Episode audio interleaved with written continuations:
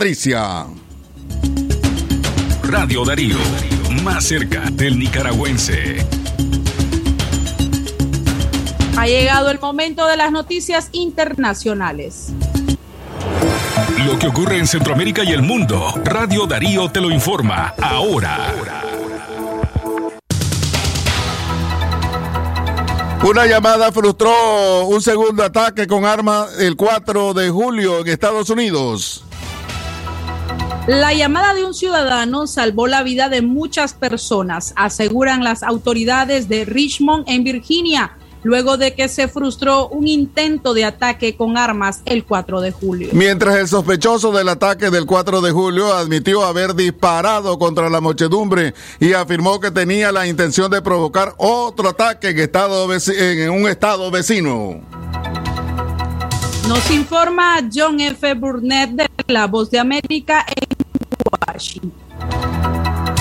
Robert Crimo III, presunto autor de la masacre del Día de Independencia en un suburbio de Chicago, compareció ante un tribunal y admitió haber matado a siete personas y disparado contra la multitud, hiriendo al menos 30 personas, además de mencionar sus planes para otro ataque en Madison, Wisconsin, el estado vecino de Illinois, un hecho confirmado por las autoridades. El atacante seguirá en la cárcel sin derecho a fianza mientras la Fiscalía y la Policía del Condado Lake siguen investigando sobre su vida y sobre la masacre del 4 de julio, después de la cual fueron encontrados cartuchos de 83 balas y tres cargadores de municiones en la azotea desde donde disparó. Crimo admitió a investigadores haber matado a las siete personas y disparado contra decenas más que disfrutaban de un desfile por el Día de la Independencia, de acuerdo a un juez del condado Lake en Illinois, que presidió la audiencia de fianza del miércoles y al quien el fiscal del condado Eric Reinhardt hizo referencia en declaraciones a los medios.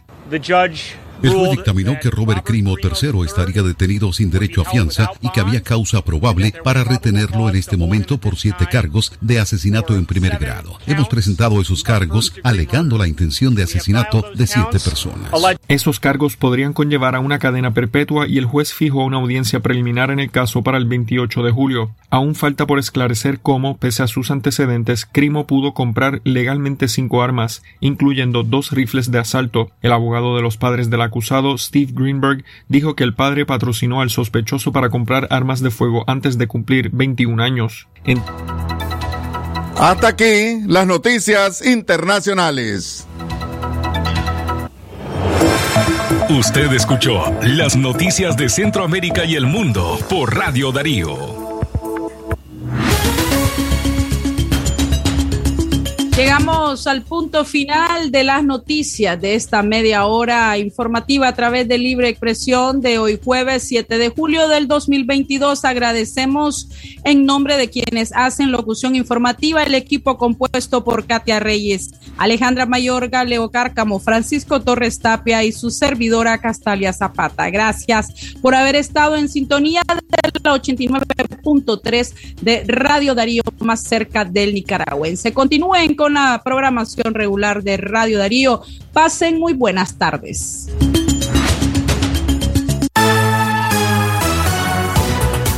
Usted se informó con libre expresión. Escúchanos de lunes a viernes a las 12.30 del mediodía por Radio Darío. Libre expresión.